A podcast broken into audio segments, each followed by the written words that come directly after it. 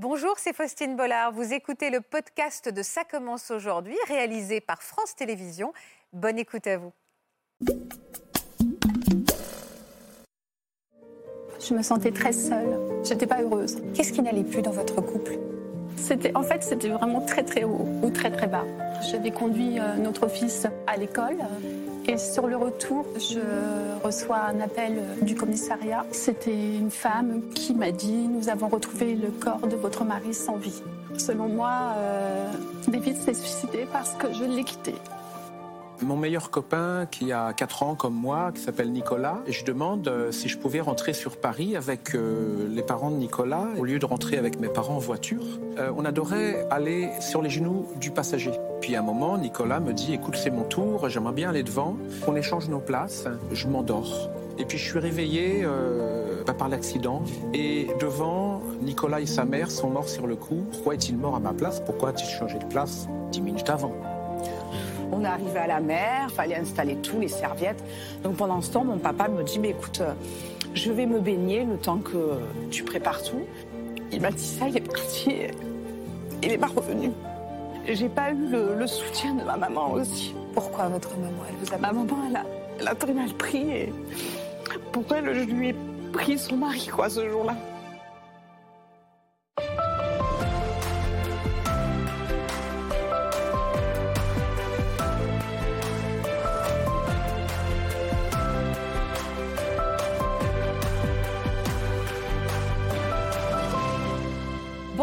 Tous et merci d'être toujours aussi fidèles à notre rendez-vous. C'est aujourd'hui encore un moment très fort que nous allons vivre ensemble aux côtés de Lorraine, Anne-Sophie et Brice. Bonjour à tous les trois. Merci euh, infiniment d'avoir accepté de témoigner euh, sur ce plateau. Alors depuis des années, ils sont euh, tous les trois hantés par un sentiment de culpabilité qui les ronge de l'intérieur car ils se sentent responsables de la disparition soudaine d'un proche.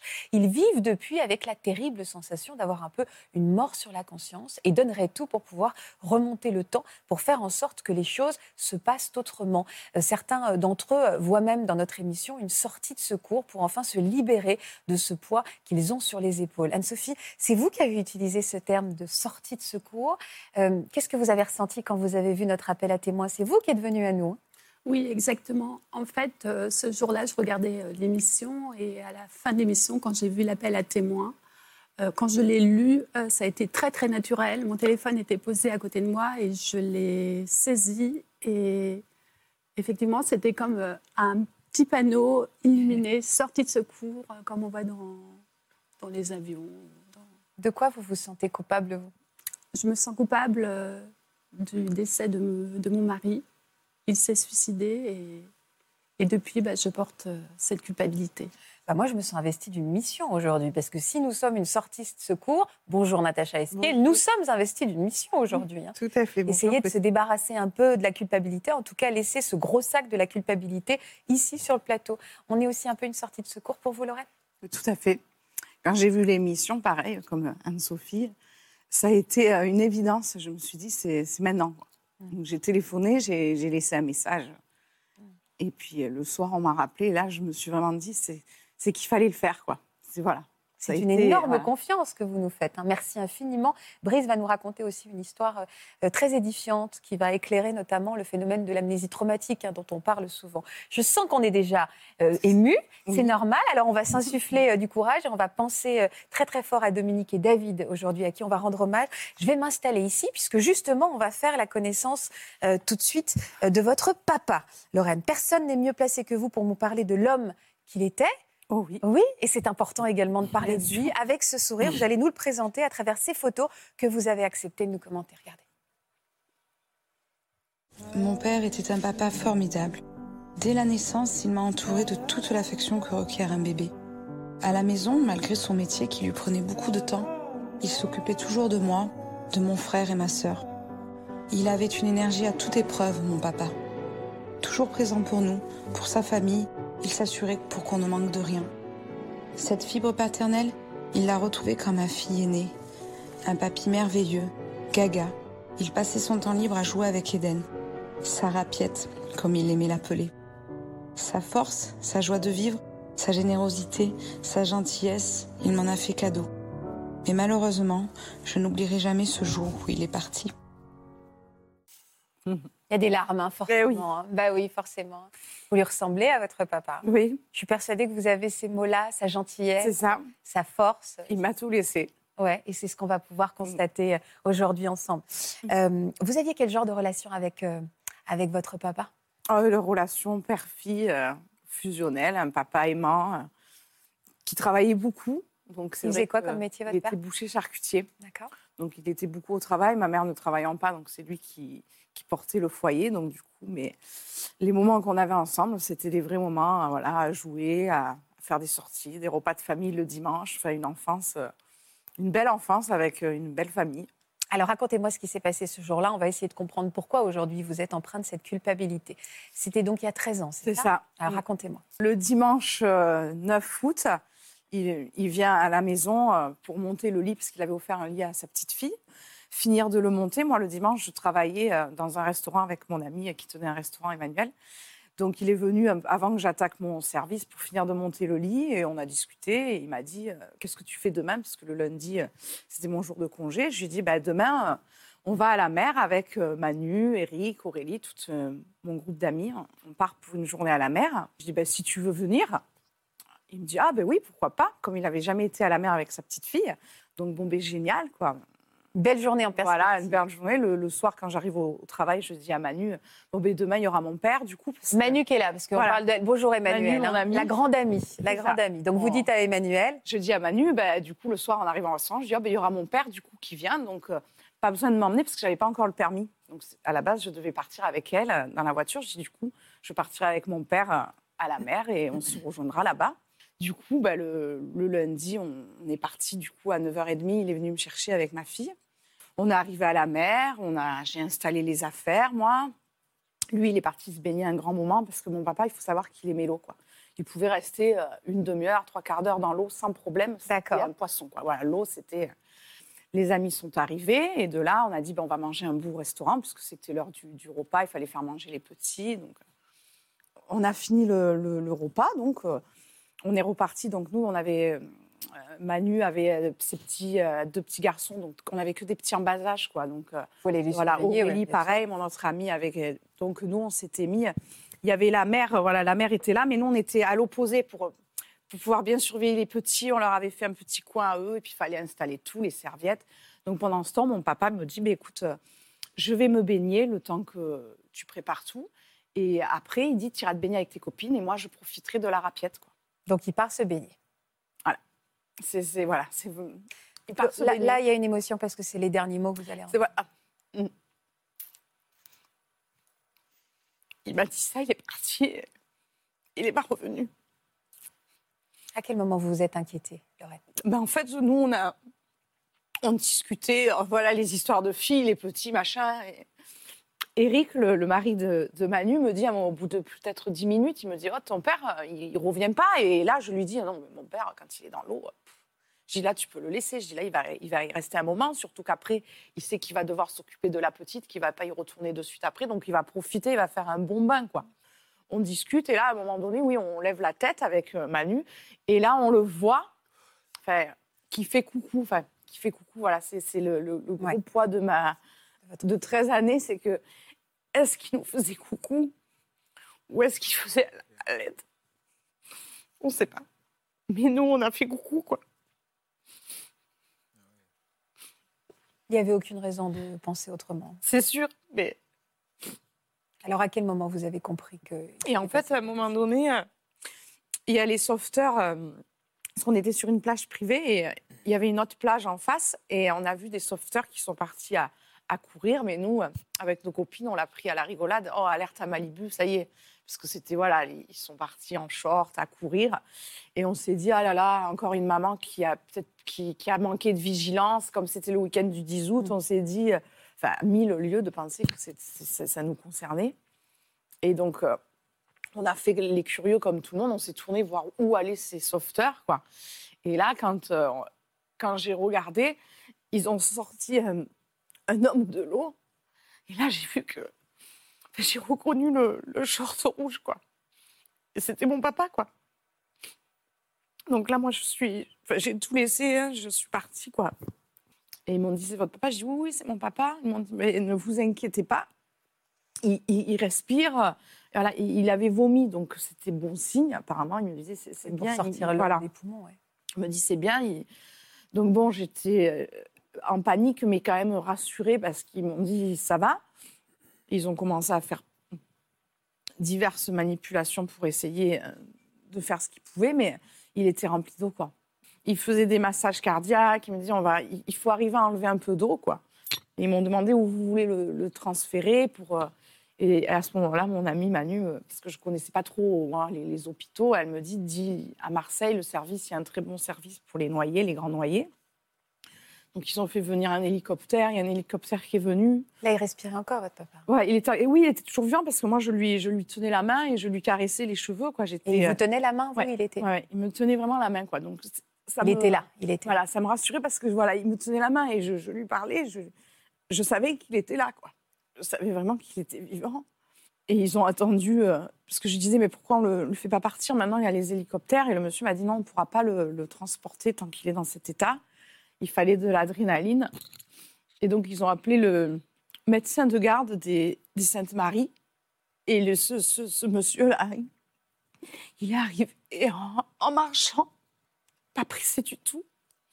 Et quand il a ouvert sa, sa valise, eh ben, il n'avait pas d'adrénaline. Donc, ils n'ont pas pu faire repartir. Ça, ça vous ronge aussi.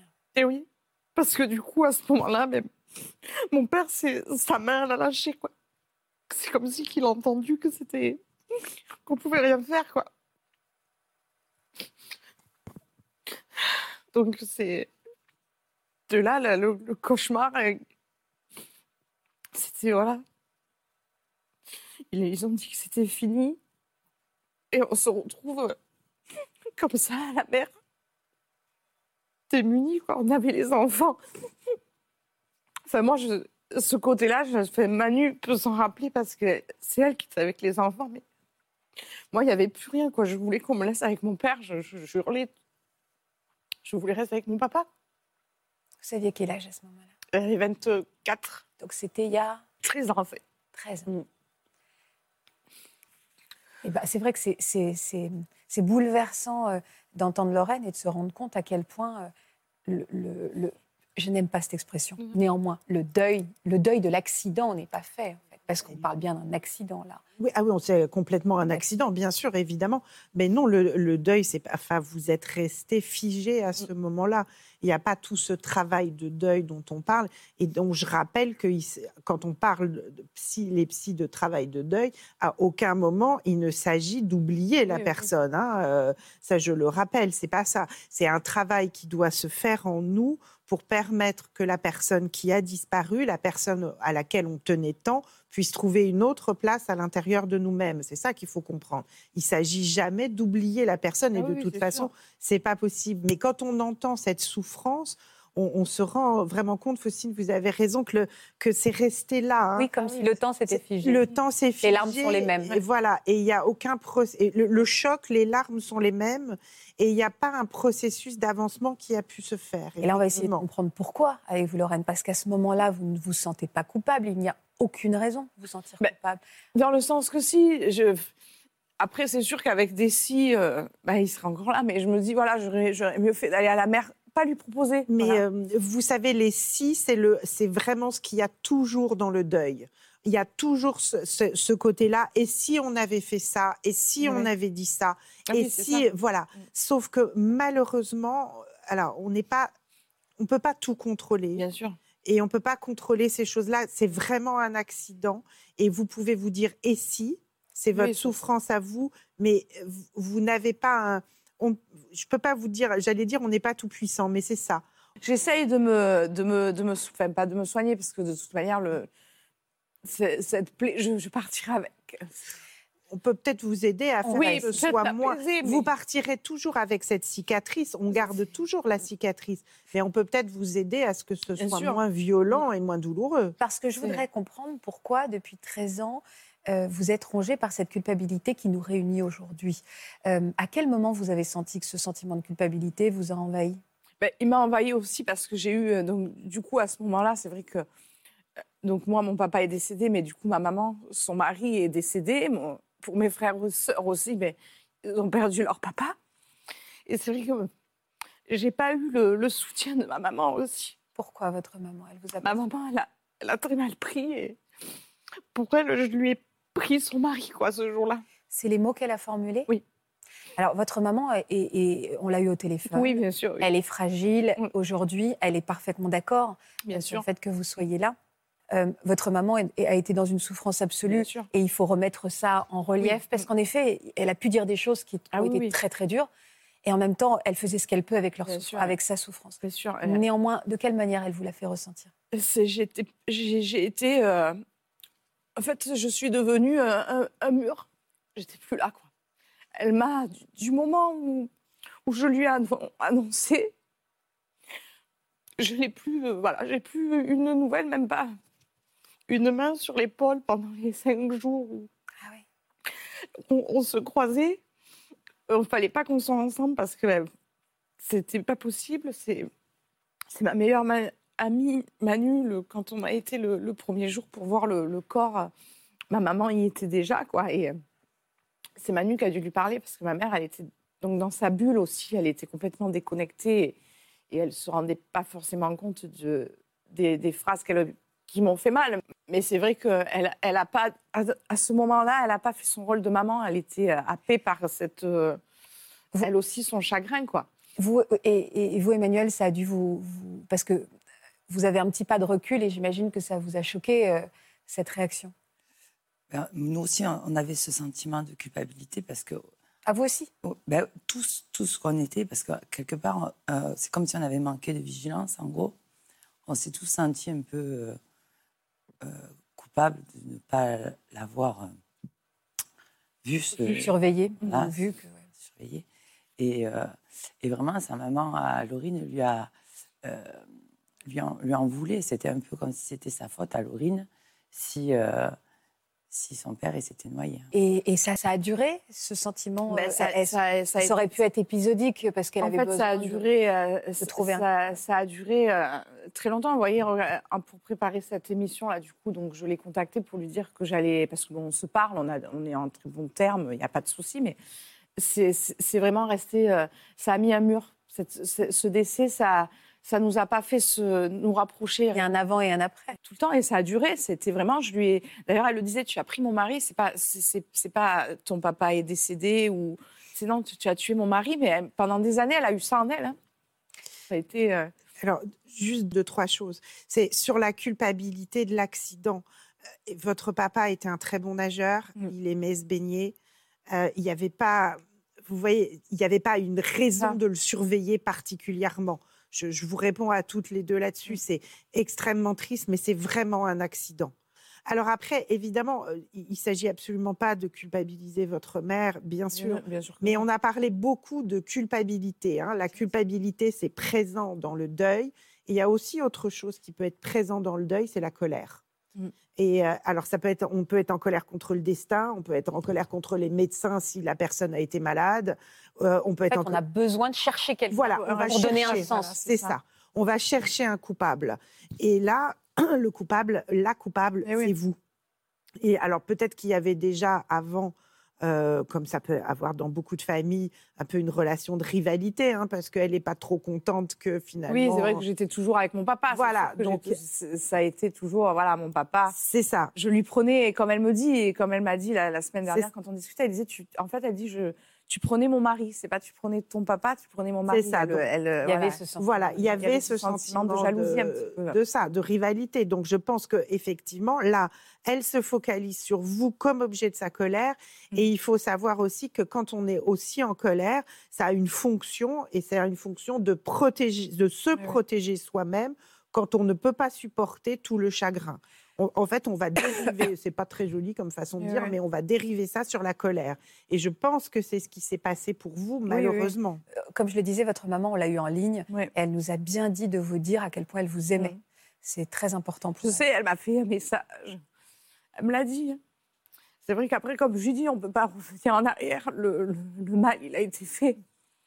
On en a parlé ensemble, justement. Ça nous a fait du bien, cette émission, de, de la préparer parce qu'on a beaucoup discuté. Et elle se rend compte avec les années qu'effectivement, elle a, elle avait cette chose en, en elle de, ouais, qu'elle a été dure, quoi.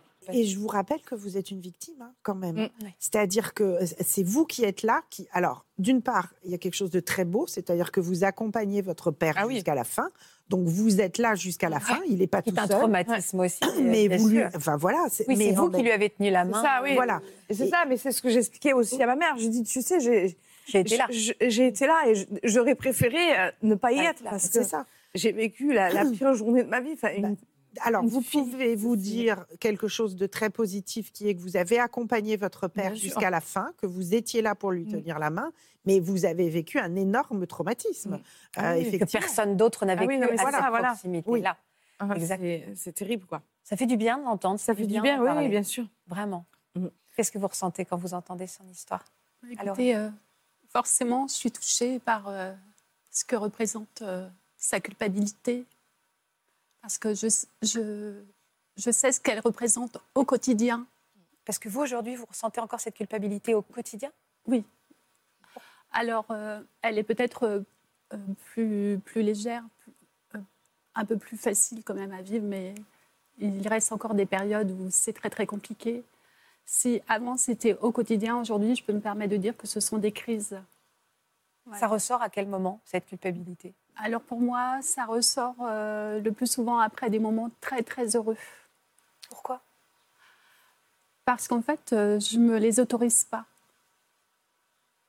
Si euh, au moment même, je les vis et je, j'essaie de les vivre pleinement, parce que je, je mesure la chance que c'est de pouvoir les vivre. Euh, ensuite, euh, je suis euh, envahie par euh, la culpabilité, D'avoir ressenti un moment heureux. voilà, d'avoir ressenti du bonheur. Et surtout, la question qui se pose à moi, c'est pourquoi moi? Pourquoi, Pourquoi le- moi, je, je suis, je suis là pour le vivre et, et que David. Pourquoi ça serait de votre faute, le suicide de votre époux? Pourquoi ça aurait été de votre faute, Anne-Sophie Euh, Selon vous Selon moi, euh, il, il s'est suicidé parce que je l'ai, je l'ai quitté. Vous avez du mal à le dire, hein Non, en fait, j'ai vraiment envie de le dire. mais dites-le. David s'est suicidé parce que je l'ai quitté. Ah ben non, c'est pas ça que je pensais du tout dire. Non, non, pardon. C'est ce que vous ressentez, vous. Pardon, Natacha, Oui. je, vous ai amené sur une mauvaise pente. C'est ce que vous ressentez, vous, mais j'imagine que c'est pas, du pas tout la, la, ré- réalité. Voilà, c'est ça, c'est ce qu'on va essayer de vous aider, euh, vous aider à, à recentrer un peu les choses. C'est ce que vous ressentez et c'est effectivement ce qui vous empêche de profiter euh, des plaisirs de la vie, hein, la culpabilité qui fait que vous vous arrêtez de vivre. Excusez-moi, que vous vous arrêtez de vivre ou en tout cas que vous ne vous autorisez pas. Parce que c'est une question d'autorisation. Il y a un moment où il faut s'autoriser à pouvoir continuer à vivre, à pouvoir prendre du plaisir, à pouvoir être bien. Et, euh, Et, on pourra vous, en parler mais, euh, et en reparler. Mais le suicide est quelque chose d'extrêmement particulier et, qui suscite une énorme souffrance chez les gens qui sont là, chez les- la famille, chez les gens qui restent. C'est pas une jolie façon de le dire, mais c'est ça. Et, euh, et je pense qu'il f- faudra reprendre cette question-là, évidemment. Euh, on va faire connaissance avec David. On a des photos euh, symboliques. Est-ce que vous acceptez qu'on les regarde? Bien sûr, avec plaisir. Alors, voilà votre couple tout jeune. Oui. Ça faisait combien de temps que vous étiez ensemble? Vous êtes restés combien de temps ensemble? On est restés euh, presque 19 ans ensemble. Ah oui Mm. Vous avez eu des enfants? Oui, on a eu cinq enfants. Cinq enfants? Oui. Vous étiez quel genre de couple? On était un couple très, très amoureux. C'était une relation euh, pas- passionnelle. Vous êtes beaux tous les deux. Merci. C'était votre mariage? Oui, c'était notre mariage. Passionnel, c'est-à-dire qu'il y avait des hauts et des bas? On- Oh là là, elle est magnifique aussi cette photo. Oui, alors là, c'est c'est notre fils euh, aîné, Pierre-Alexandre, et euh, Marie, notre fille aînée. Quel genre d'homme c'était? Mais en fait, cette photo le représente euh, beaucoup. C'était un homme euh, très doux, d'une grande gentillesse et d'une grande, grande générosité. Pourquoi il, était, il avait cette tristesse dans les yeux? Il y avait quelque chose qui l'expliquait dans son histoire? En fait, euh, il était triste parce que hum, se sentait coupable aussi.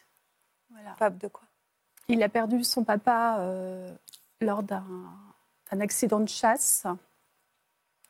Euh, habituellement, il l'accompagnait toujours à la chasse et ce jour-là, il avait décidé de ne pas y aller.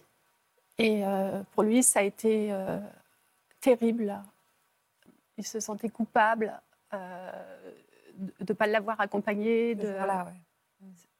Il a grandi aussi un peu rongé par la culpabilité Oui. lui-même. Oui, complètement. Donc il avait cette mélancolie profondément ancrée Oui. en lui. Euh, permanente. Euh, il me parlait euh, du chagrin de sa maman, de ce que ça avait représenté euh, pour elle. qu'il avait porté sur ses épaules. C'est un peu la même histoire que. Lorraine. hein. Oui. Ça a eu vraiment un impact sur, euh, sur lui, sur, euh, sur euh, sa façon d'être. Et il a rencontré euh, des difficultés à, à cause de cette histoire. Qu'est-ce qui n'allait plus dans votre couple? Comme dans n'importe quel couple. Alors en fait, dans notre couple, euh, ce qui n'allait plus, c'est que euh, moi j'étais fatiguée. euh, nous- je me sentais très seule. J'étais pas heureuse en fait. Même si nous vivions des, des moments euh, en famille, mais vraiment très très heureux. C'était en fait c'était vraiment très très haut ou très très bas. Mais ce que nous vivions euh, ensemble quand on partait, euh, par exemple, tous les deux ou avec nos enfants pendant les vacances, on adorait faire du camping. euh, on était artisans, mais on, adorait vivre des choses simples. Donc on faisait du camping. Voilà. Et,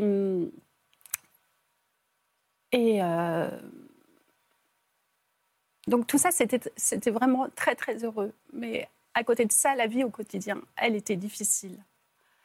Euh, on était entrepreneurs, donc on avait beaucoup de travail. Et, hum, David était fatigué. Et euh, en fait, euh, il buvait trop d'alcool. C'est ce que j'appelle euh, l'alcool- l'alcoolisme mondain. C'est-à-dire qu'il n'était pas sous, mais il était toujours euh, alcoolisé. Je comprends. Parfois, le week-end, c'était plus compliqué. Ça faisait beaucoup. Ça faisait beaucoup et souvent, euh, euh, souvent il rentrait très tard du travail. Alors parce qu'il avait du travail, mais aussi parce que il se rendait chez des connaissances et quand il rentrait, il était alcoolisé. Et moi, euh, partagé entre euh, bah, ces difficultés, les difficultés aussi que représentait euh, la maladie de notre fille, parce que je l'accompagnais. euh, j'ai passé ma jeunesse, parce que j'ai eu Marie à 21 ans. Jusqu'à ses 18 ans, jusqu'à temps qu'elle ait le permis, je l'ai accompagnée pour ses soins à l'hôpital et c'était très très régulier.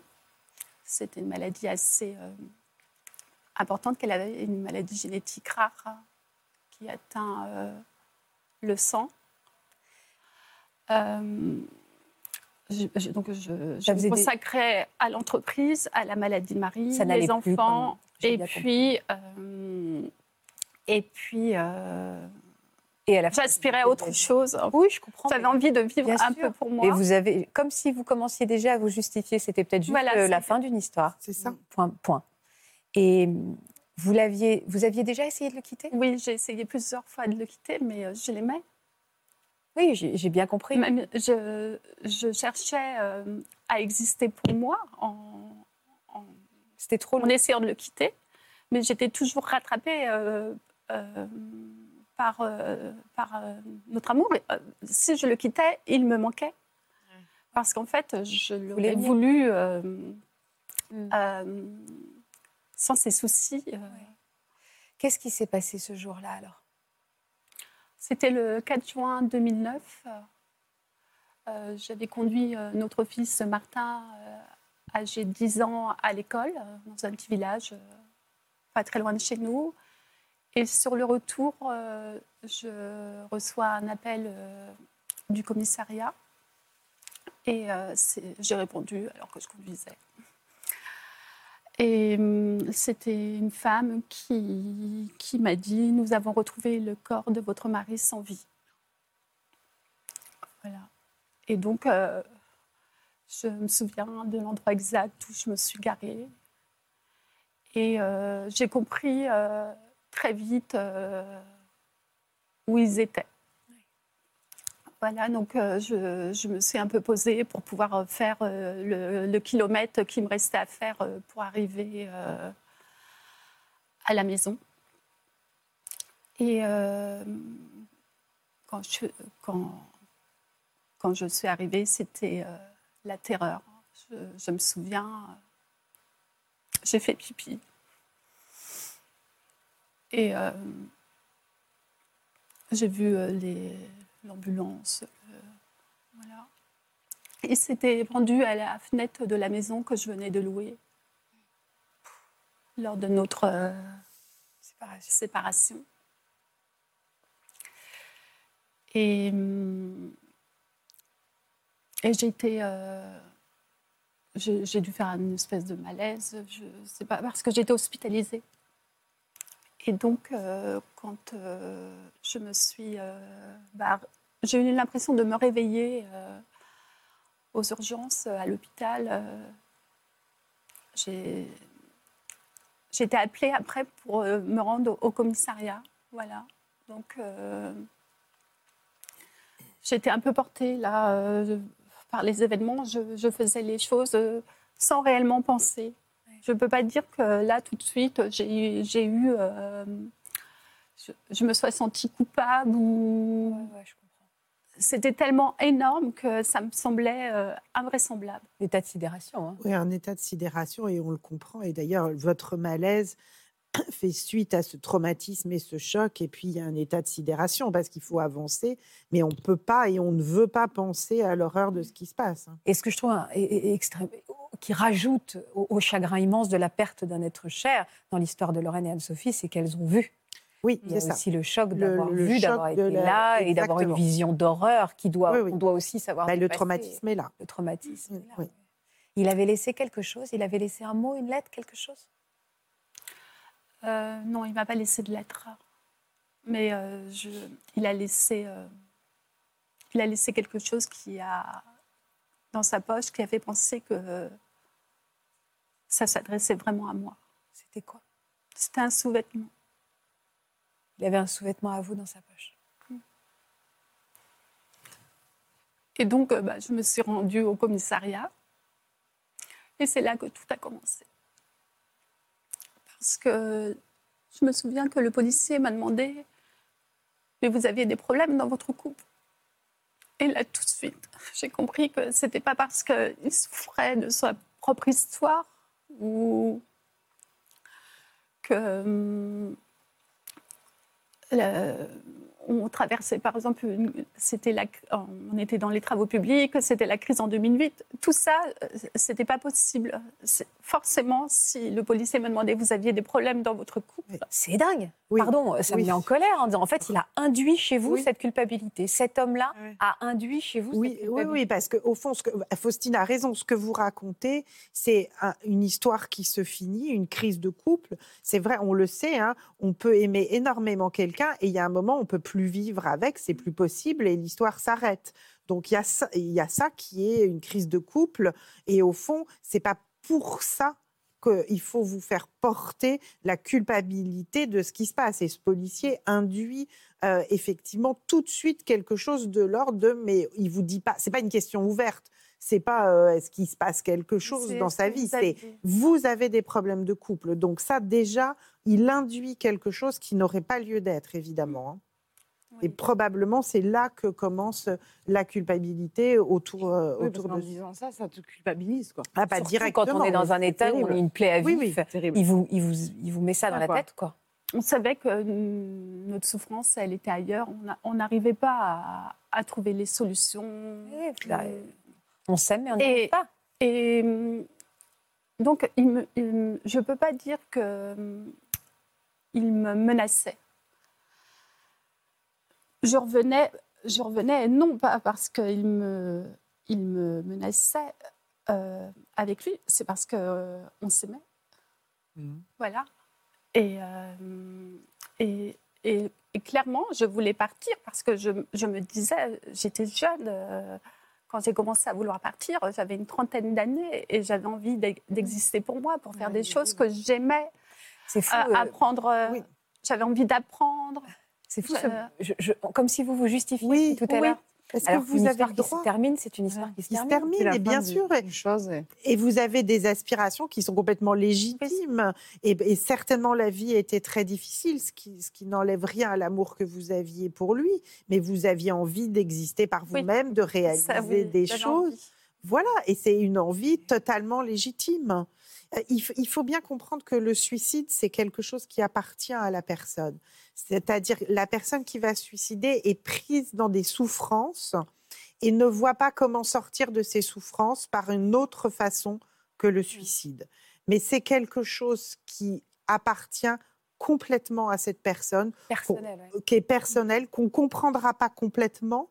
Ça reste, ça reste euh, très mystérieux pourquoi on se suicide. Ça appartient à la personne et on ne peut pas le comprendre, on ne peut pas vraiment le ressentir. C'est ça qui est très difficile parce que ça laisse sur les personnes qui restent une charge énorme, une charge émotionnelle. Mais vous n'y êtes vraiment pour rien. Est-ce que vos proches ont participé, euh, comme les au moment des funérailles? Est-ce que vous êtes senti euh, un peu comme une paria? On a pu vous regarder comme la coupable, la responsable, pardon, de ce geste? Euh, avant de répondre à cette question, je voudrais quand même euh, continuer. euh, je voulais quand même dire que effectivement, euh, je pense que c'est cette période où il a eu vraiment envie de mourir, ça a été un cheminement, parce qu'effectivement, euh, deux jours avant, comme chaque jour, il passait me voir à la maison, parce que même si on était en séparation, on ne pouvait pas se voir au moins une fois dans la journée. Euh, il était venu un soir euh, à la maison et euh, ça, c'est vraiment important pour moi de le dire. Et il était tard et il m'a dit Va te coucher, j'ai envie de te border. Donc tu allais me coucher et il m'a accompagnée. Et vraiment, il m'a bordé comme on borderait un enfant. Et j'ai encore les sensations. Et quand il est parti, il m'a dit je vais fermer, parce que je pense même qu'il avait les clés de cette maison. Je vais fermer. Euh, à un moment donné, j'ai sen- j'ai j'ai ressenti quelque chose. Pourtant, il n'y avait pas de bruit. Et quand je suis descendue, euh, euh, j'ai- je l'ai vu qui essayait de se pendre euh, à ma, à ma fenêtre. Dans ta maison. Donc, à l'extérieur, euh, Enfin, à l'extérieur de ta porte, maison. une petite fenêtre. Voilà. Il, il était monté sur un vélo et voilà. Et euh, donc, bah, là, forcément, je l'ai aidé. Je- on en a beaucoup discuté. Et, et, euh, Il était déterminé. on est, oui, il était déterminé. Il était déterminé. Voilà, il- il était déterminé. Mais moi, je ne l'ai pas. J'aurais dû le faire hospitaliser à ce moment-là. Et Et euh, et voilà, on, j'aurais- dû. récits, oui. j'aurais dû. Vous auriez pu, mais est-ce qu'il aurait accepté? Mm. C'était un adulte majeur. euh, alors après, c'est euh, on part dans une- quelque chose sous contrainte, qui est aussi quelque chose de très violent. Et puis peut-être qu'il vous avait rassuré en- dans cette discussion avec Oui. lui. Alors, le, le soir même, on a discuté, il a essayé de me rassurer. Le lendemain midi, euh, nous étions allés manger ensemble au restaurant. Euh, C'était notre dernier repas ensemble. C'était sur euh, les quais de la Mayenne, à Laval. Ça a été notre dernier repas et on a échangé calmement. On a parlé des enfants. Je lui ai bien fait comprendre que, euh, ça n'était pas la solution et que les enfants avaient besoin de lui et que moi aussi, de toute façon, j'avais besoin d'un, j'avais besoin de lui puis d'un, papa pour mes enfants. Hmm. Et euh, sur- surtout qu'il s'agissait de quelqu'un d'exceptionnel. Et il a recommencé.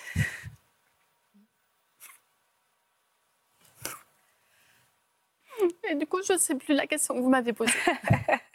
C'est pas grave, je comprends. Je disais juste, est-ce que vous aussi, au funérailles, quelqu'un a participé à cette culpabilité? On a pu vous faire sentir que vous étiez responsable? Bah, Sa famille, j'imagine. Alors, tout de suite, ça a été euh, comme s'il y avait deux mondes. Comme si tout avait dû se scinder en deux. Les, les, les personnes qui, qui pouvaient me soutenir et les personnes euh, qui, qui avaient besoin de d'en vouloir à quelqu'un. Je cherchais une explication. C'est ça, en fait. Et, un coupable. Voilà. Et en fait, euh, je ne leur veux pas du tout parce que je comprends euh, leur chagrin. Et je, et je, et je pense que si on, on m'arrachait quelqu'un que j'aimais de cette façon-là, peut-être que même moi, même après avoir vécu euh, ce que j'ai vécu, j'aurais encore le réflexe mm. de chercher un coupable. Oui, sauf que la personne qui arrache la personne qu'on aime, c'est la même personne. Hmm. C'est-à-dire que c'est la personne qui se suicide, qui arrache à ses proches l'être aimé. Vous avez raison. Et c'est ça qui est aussi compliqué. C'est lui le responsable de bah, ce geste. Voilà, s'il faut chercher un responsable, c'est lui. C'est ça qui est terrible dans un suicide. C'est que c'est cette personne-là qui arrache à ses hmm. proches euh, bah, l'être aimé, en fait. C'est comme si euh, notre, petite structure familiale... Euh, se divisait en deux. Donc, euh, j'avais euh, Alexandre qui avait 17 ans à l'époque, Marie 15 ans, Jeanne 14 ans, Martin 10 ans et mon petit dernier avait 2 euh, ans et demi. Lucien était trop petit, mais pour les quatre grands, c'est un peu comme si il avait fallu que notre famille se divise.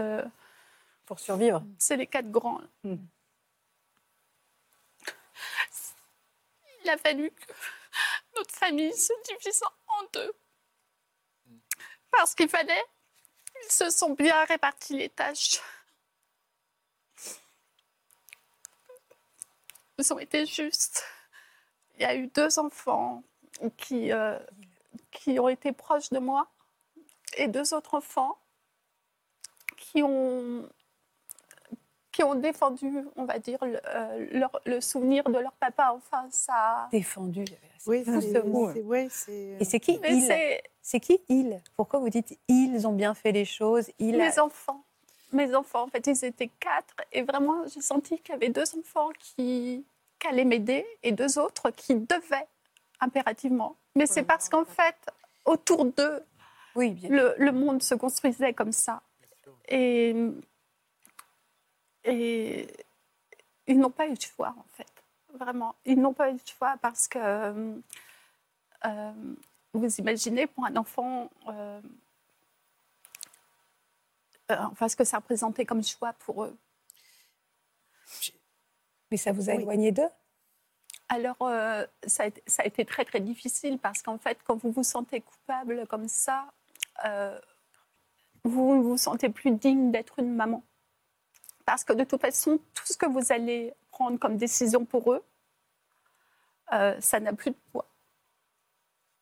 J'ai euh, autour de moi des personnes qui se sont euh, investies du devoir de sauver mes enfants c'est horrible. Ah c'est horrible. Alors vous aviez besoin d'eux à tout prix. Et puis encore une fois, qui est responsable de rien. Ben non, vous n'êtes pas coupable. Enfin, vous qui l'avez tué en fait, euh, bah votre mari quoi. Enfin, il faut appeler un chat un chat. Vous l'avez pas tué. Oui, oui, c'est pour ça que je me permets. Je m'entends le dire, mais je vous l'avez pas tué votre mari. Vous êtes non rien.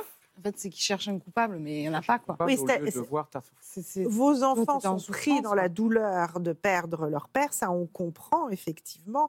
Et, euh, mais Enfin, les autres aussi sont pris dans, la, dans cette douleur-là.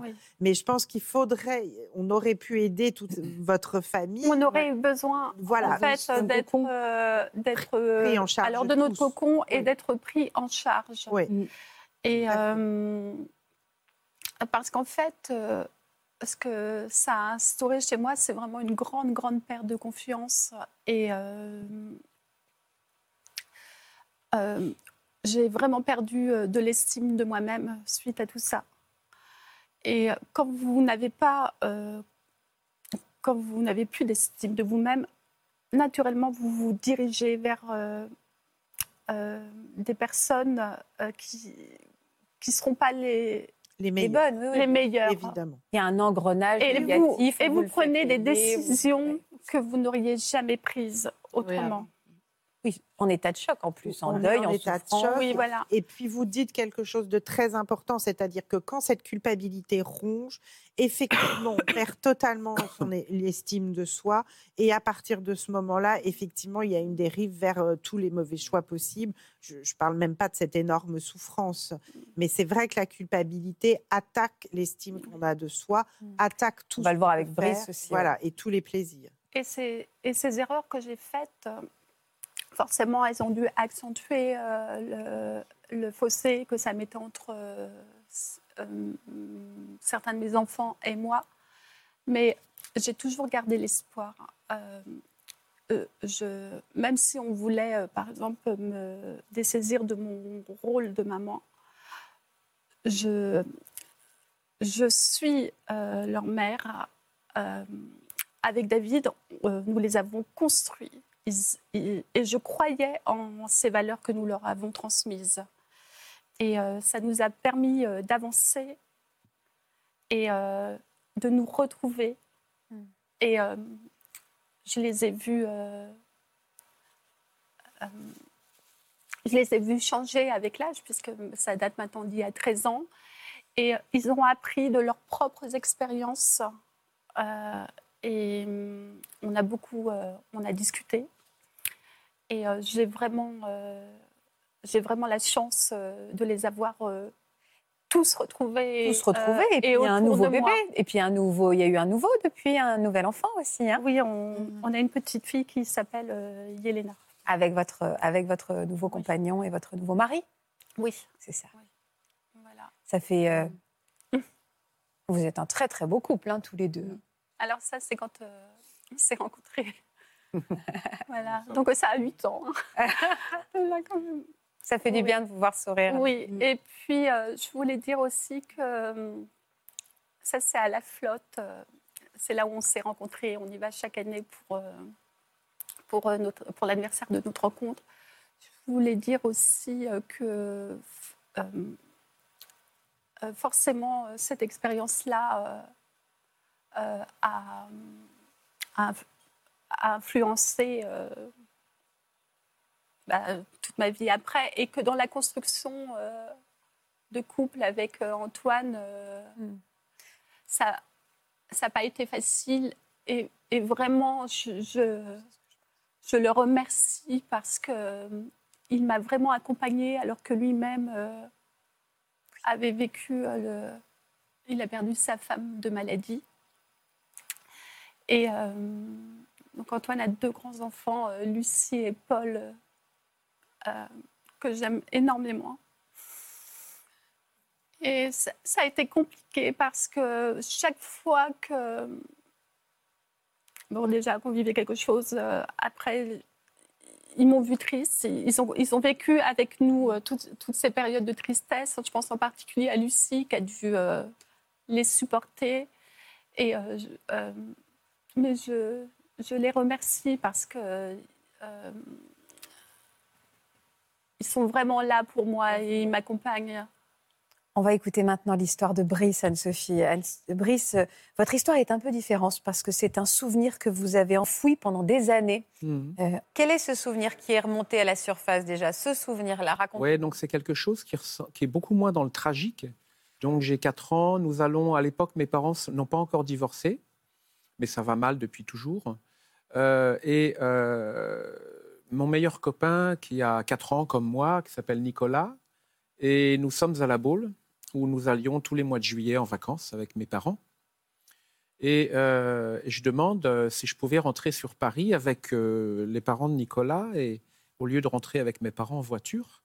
À l'époque, il n'y a pas d'autoroute, donc on est sur la nationale. Il n'y a pas de ceinture de sé- on porte pas les ceintures de sécurité.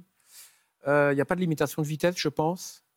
Et, euh, et tous les enfants à cette époque-là, vous êtes trop jeunes, euh, les filles, euh, on adorait euh, aller sur les genoux du passager devant. Oui, devant. Et donc, euh, bah, bah, moi, c'est puis à un moment, Nicolas me dit, écoute, c'est mon tour, j'aimerais bien aller devant.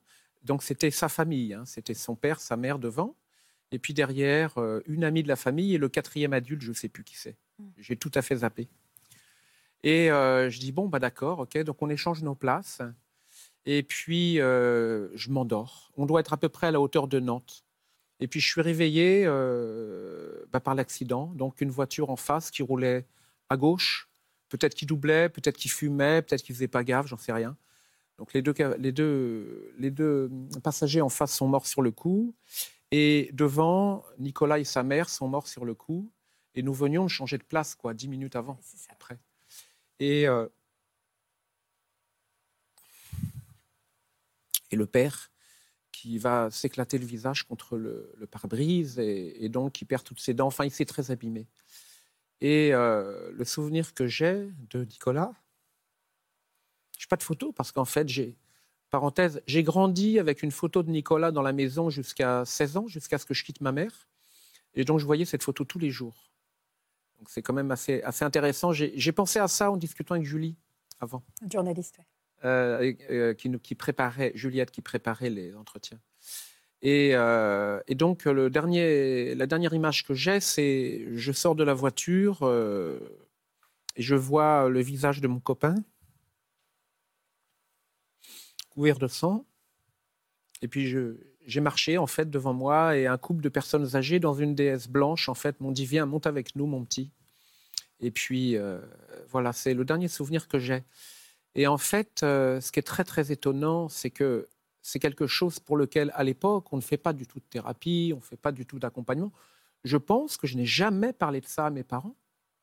Ma grand-mère m'a dit un jour, euh, parce que j'ai passé quelques jours chez mes grands-parents après, je n'arrêtais pas de dessiner des carambolages de voitures. Et alors, ces choses euh, disparaissent totalement de ma vie. À l'âge de 18 ans, je commence à avoir des très gros problèmes de dos qui me font souffrir pendant 15 ans un jour, un ostéopathe, le seul qui va vraiment réussir à me soigner, au moins 15 ans après, un jour me dit, euh, je, saute les détails, mais me dit, il y a un truc quand même bizarre. Je lui ai demandé pourquoi j'ai tout le temps mal, pourquoi ça a duré tout le temps, qu'est-ce que j'ai? Parce que j'ai une hernie discale, mais elle, est, elle, est, mineure, il n'y a rien. Il m'a dit, écoutez, je ne comprends pas non plus, il a dû se passer quelque chose chez vous. Bon, de fil en aiguille, il m'interroge sur des, traumatismes graves. Je lui dis, non, non, rien du tout. Je ne vois pas. Je n'ai pas été enfant battu. Et puis, il y a l'accident qui ressort. Je lui dis, j'ai eu ça à 4 ans, mais c'est la seule fois où il y a une petite pointe dans l'électrocardiogramme, ça ressort, pendant quoi? Deux jours. Je lui dis, voilà, et puis j'oublie. Et en 2003, en fait, euh, lorsque je divorce, ça, ça m'a détruit. J'ai perdu le sommeil, euh, j'ai dû prendre des antidépresseurs, j'ai totalement perdu le sommeil.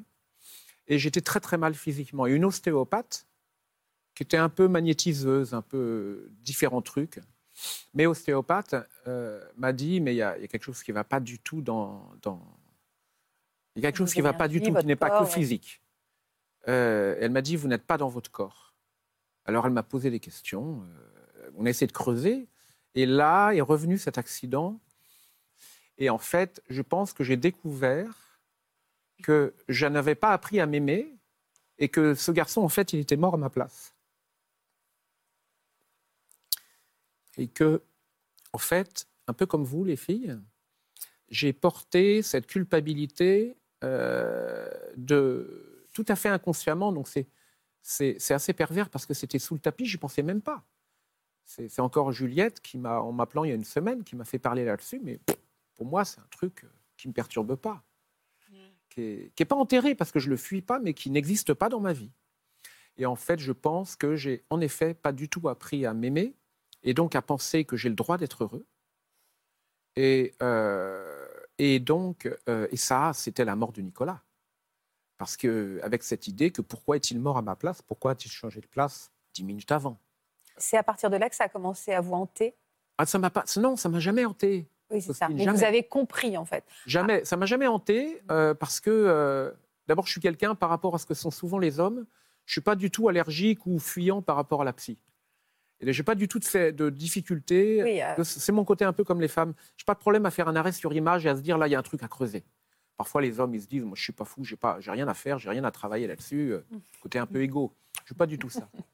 Donc, j'ai jamais fui, mais je ne voyais pas le problème.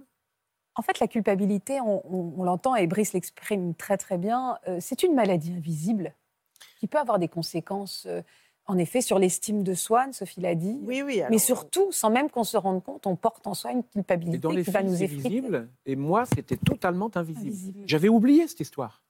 Oui, on porte tous de la culpabilité, ça c'est sûr. hein. On est un peu construit, on vit dans une société qui nous aide bien à construire ça, Mm. et d'autant plus quand il y a quand il y a effectivement quelqu'un qui meurt. Oui, ça peut être une maladie invisible dans le sens où ça va. Alors invisible, moi je dirais inconsciente aussi. Oui. Euh, Il y a quelque chose d'inconscient qu'on on va avoir en nous et qui va venir nous attaquer euh, soit dans l'estime de soi, soit dans la réalisation amoureuse, dans le travail, etc.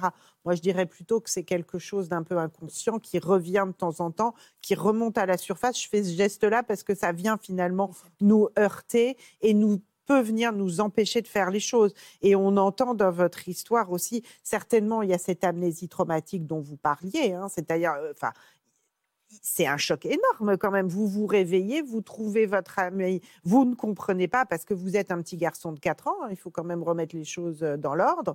Vous avez devant vous un spectacle horrible, c'est-à-dire votre petit camarade qui est mort avec du sang partout, sa mère, etc. Donc déjà, c'est un traumatisme pour vous. Et finalement, ça va être cimenté par la famille, et, puisqu'on n'en parle plus jamais. Ça va faire un cocktail où vraiment on, grandit avec l'idée. Euh, donc j'ai commencé à me poser la question et à me dire, tu as peut-être le droit d'être heureux après mon infarctus en 2019.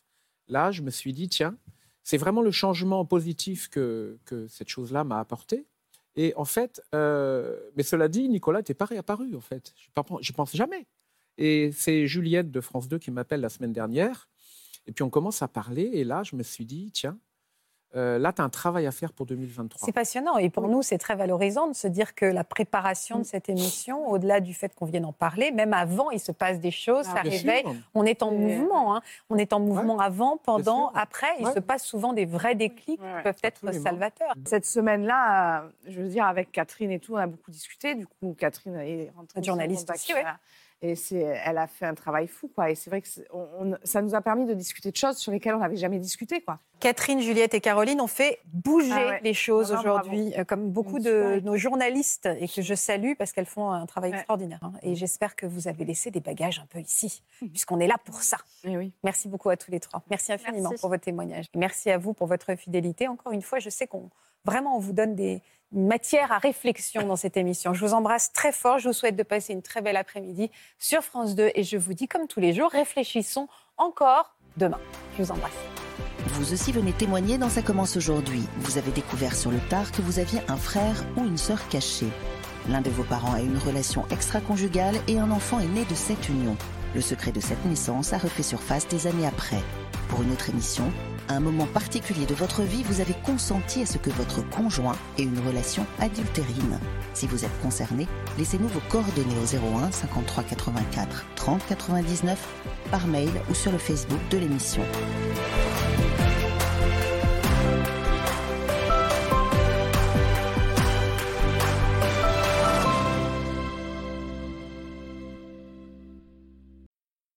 Voilà, j'espère que ce podcast de Ça commence aujourd'hui vous a plu. Si c'est le cas, n'hésitez pas à vous abonner. Vous pouvez également retrouver l'intégralité de nos émissions sur France.tv.